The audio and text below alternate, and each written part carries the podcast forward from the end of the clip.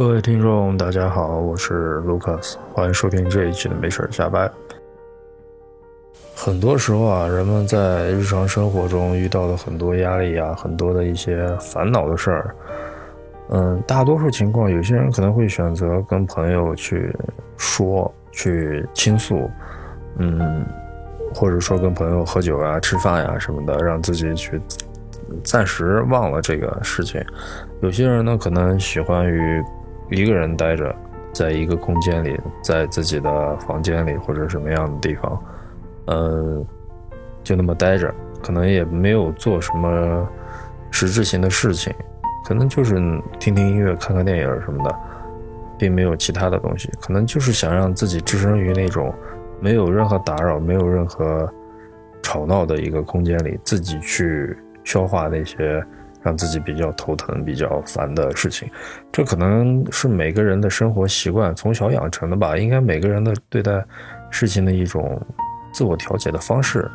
嗯，每个人都不一样嘛。嗯，我可能属于就是那种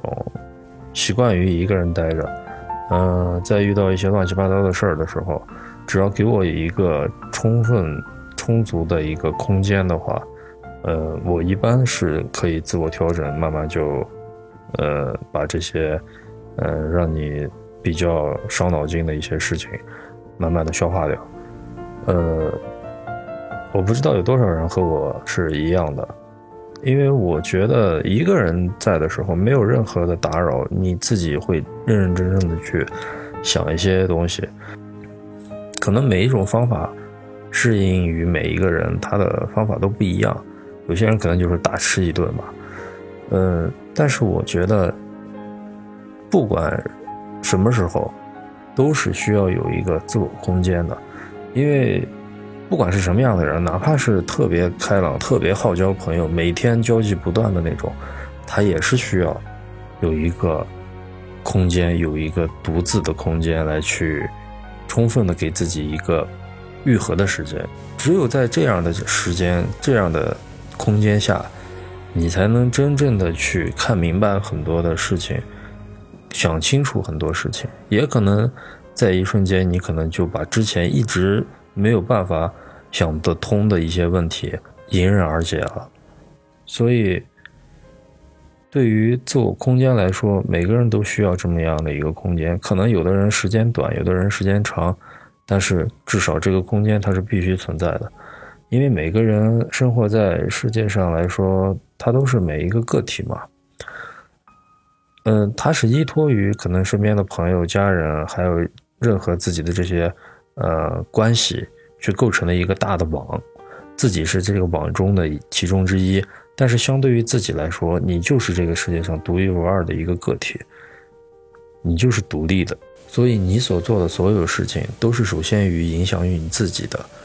其次才可能会影响到别人。这是肯定的，任何一件事情都是先影响自己，再影响别人。可能说到这儿，有些人可能有不同的意见，但是我所说的这个先影响自己后影响别人，是什么呢？就是在我们比如说，我想去拿这杯水，是不是我的大脑得先做出反应，我的手去抬起来，去抓住这个水，然后这个水才有了反应，是被我拿起来了。我说的是这个。就是说，不管做任何一件事情，首先是影响到你自己，然后才去影响到别人，才去影响到另外的其他的东西，也可能是人，也可能是事情，也可能是一个物品或者什么样的，由自己的这个大脑里面产生的这个想法来驱动自己，来去完成想要做的这些事情。所以，在我看来，大脑是需要休息的，而不是说简单的那种晚上睡觉。我觉得晚上睡觉，它第一个是给大脑休息啊，第二个我觉得应该是给身体休息的。而我说的这个独立的空间、独立的这种思考的呃方式，它是给大脑，它是只给大脑，让你的大脑不再受任何外界的干扰，而真正意义上的去想你身上的事情，关于你自己的事情。而且，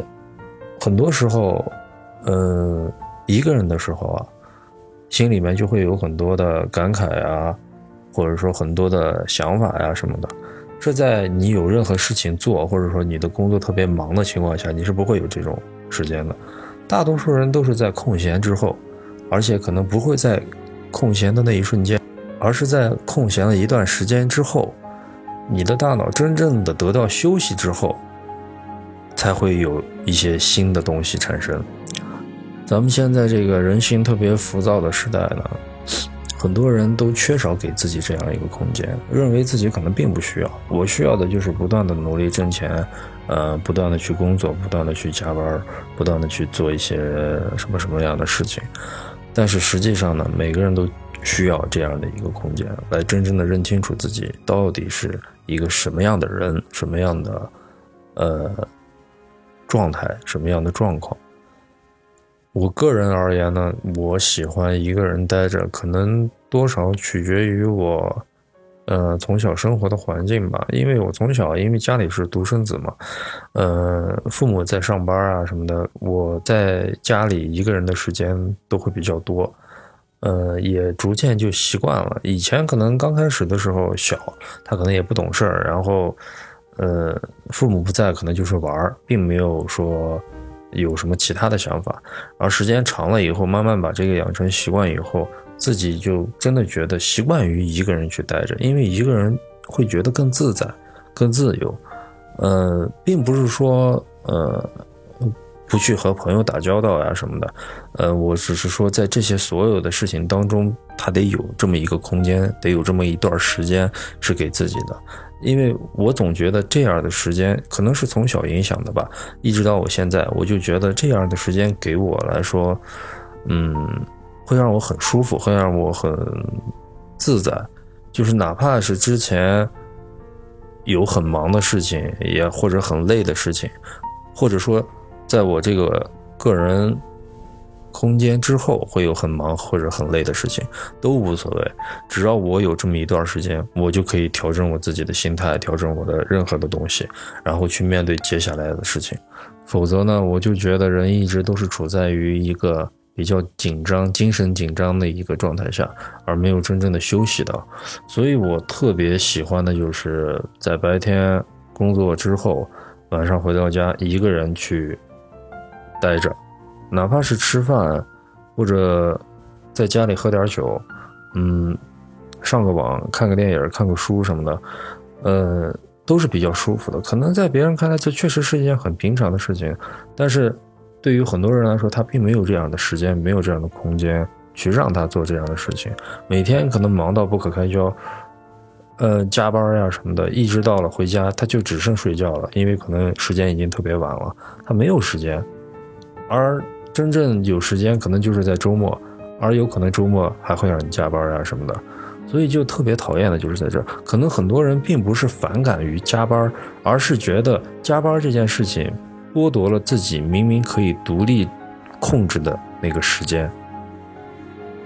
并不是说你让我多加一天班或者多加一个小时我就怎么怎么样，而是会觉得他占用了自己应该有的那个个人的空间。那个空间我可以自由支配，我可以去玩，我可以去吃饭，我可以干任何自己想做的事情，哪怕是一个人待着，哪怕是说和朋友一起。所以他并不是反感真正加班的这件事情。所以我说，每个人都需要这样的一个空间。可能有的时候你需要的那个，你并没有意识到，它就是这样一个，呃，你自己独自的一个空间。所以从小到大到现在为止，我养成的习惯就是我习惯于一个人待着，因为一个人待着，我可以找到任何我可以做的事情去做，我不会觉得着急，我不会觉得呃烦躁，或者说总想着要干点什么，但是又苦于找不到，然后就让自己的心情变得很急躁什么的。我觉得对于我个人来说，并不会出现这种情况，因为我个人一个人待着。会更自在、更舒服。我可以干任何一个我想干的事情，我也可以去找一个我自己想要干的事情去做。就比如说，我现在给大家录的这期节目，这个就是我在平时没有事情的时候，自己想去做的一件事情。我觉得也挺舒服的。有的时候把自己心里面的话说出来，可能听到的人呢都是陌生人嘛，对吧？呃，我也。不用顾及什么乱七八糟的其他事情，我就是说说自己的心里话呀，或者说跟咱们这些听友聊一聊天儿，或者什么样，这也是一个我自我可能发泄的一个地方吧。有些人觉得可能是树洞啊，但是我觉得还好吧，因为这个东西可能就是我自己给自己找的一件事情而已，因为我觉得。对我个人而言，我挺喜欢这样的东西的，因为我觉得声音比画面更有专注力，是因为画面它的五彩缤纷，它的各式各样，会让你失去了对声音真正的那个敏锐感，而我觉得用声音去传播一些事情，去传播一些东西的时候，会更让人有一种特别专注的心态。嗯，如果可能在外面的话，感觉不出来。尤其是一个人在家里，或者是睡觉前，你去听一些，比如说相声，或者说一些小说，或者说像这样的聊天的这种节目也好什么的，就是只是听声音啊，就是你会觉得你会特别的专注于这个事情，你会一直去听，一直去思考它里面说的东西、讲的东西什么的什么的，比你去看画面要更专注的多。因为画面来说，可能大多数拍摄的人来说，嗯，他可能更希望于给看到画面的人一个视觉上的冲击，或者说视觉上的一种影响、一种感染力。嗯，他可能就忽略了真正的，呃，耳朵里听到的东西，或者说，嗯，他的这种影音结合，呃，会让大脑的专注度分散。一部分负责视觉，一部分负责听觉，而真正的事情对于传播来说，可能要低于只有声音，因为我看不见画面，我能听，我只有靠听，我才能知道这件事情，所以我的专注度要比我去看和听要更专注，所以在听一些，比如说故事类的东西。或者说一些嗯描绘一些环境啊什么的这种文章也好，就是听这一类东西的时候，我的大脑会产生画面，并不是我眼睛看到的画面，而是我大脑通过听到声音之后，听到你所讲述的这些内容而产生的一个画面，这个画面就是我自我想象的。自我想象是什么？就是你想让它变成什么样，它这个画面通过文字在你的脑海里产生什么样的画面，那就是你想要看到的那个，并不是说它不好看怎么怎么样，它永远都不会做到不好看，它肯定就是你大脑里所产生的那个图像那个画面，而这样的话更让自己对这个。呃，故事也好，对这个事情正对你正在听的这个声音来说，是一个更加身临其境的感觉。你可能就仿佛自己就在那个之中，耳朵里传来这个人的讲述的声音，而自己就在他讲述的这个事件当中，就会更让人有一种代入感，比你看画面的感觉更棒。因为怎么说，导演、呃演员还有这些场景，这都是他们。通过他们理解的这个故事情节、故事的内容，或者说一件事情的来龙去脉什么的，来给你转化成的这些演员、场景啊什么的，然后给你表现出来的。但是每个人的脑海里对于所有的事情的理解和角度都是不一样的，所以他们做到的可能是大部分，也可能是符合你，也可能不符合你。但是咱们自己大脑里想到的都是符合自己心态的。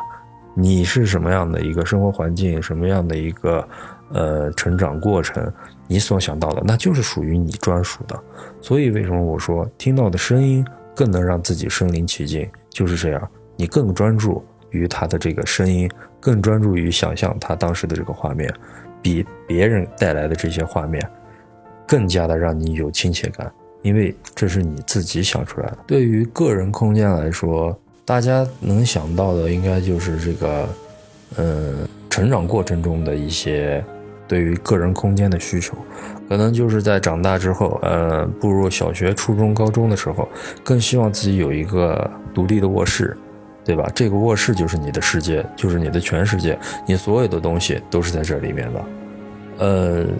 你的秘密也好，你的呃伤心、你的开心、你的快乐，什么东西、什么东西都在这个里面。嗯，大一点之后工作了呢，你可能更倾向于，嗯，自己出来住，可能不和父母住，呃，租房子也好，或者说，呃，哪怕是住在自己的朋友家里或者怎么样，都是希望能远离父母。为什么？也是给自己找了一个独立的空间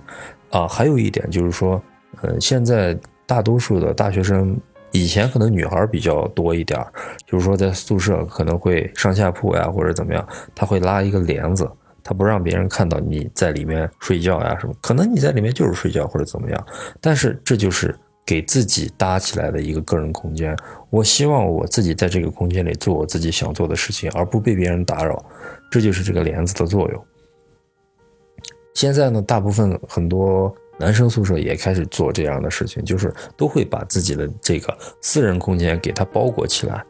嗯。一个是可能说啊隐私这方面，再一个可能更多的是在心理上的，就是这种我独自的一个空间。因为咱们可能一个宿舍里面有的时候住四个人、六个人、八个人，呃，人一多呢，呃，我们的空间等于说属于个人的这种空间就极其的少了。所以只有通过这种方式把自己的床呃围起来，OK，这样来达到可能一个心理上的一个自我空间的一个建设。这样的话。我在这个里面做的事情，做的所有的事情，就相当于是在我自己的内心世界里做的事情一样。我和你们是隔绝开的，所以，嗯，咱们就可以想一下，就是说，在人的这个成长过程中，他他是多么需要一个自我的一个空间，因为只有这样的空间，才是自己最舒服的，自己最想要的那个空间。每个人都是一样的。好了，今天说了这么多，之前呢。呃，因为一些其他的事情呢，呃，耽搁了一段时间没有更新节目，一直到今天才继续开始更新。希望大家能够喜欢我做的这些节目。嗯，有的时候我并没有说有一个特别明确的主题想要告诉大家一个什么事情也好，或者说，呃，一个什么什么样的东西也好，嗯，就是比较随性吧。嗯，我觉得可能我倾向于做这件事情。可能也源自于我，也喜欢听别人讲述的这些事情，可能和我并没有什么关系，但是我会觉得听着很舒服，就好像是在听身边一个朋友在讲述他自己的故事也好，或者讲述他遇到的一些事情，他看到了一个好的电影，听到了一些好的音乐，嗯，我会觉得很舒服，很很自在，就是在这种个人空间下，一个人待着的时候去做这件事情，我会觉得特别爽。嗯，OK，今天的这期节目呢，就先说到这儿，咱们下一期再会。我是 Lucas，拜拜。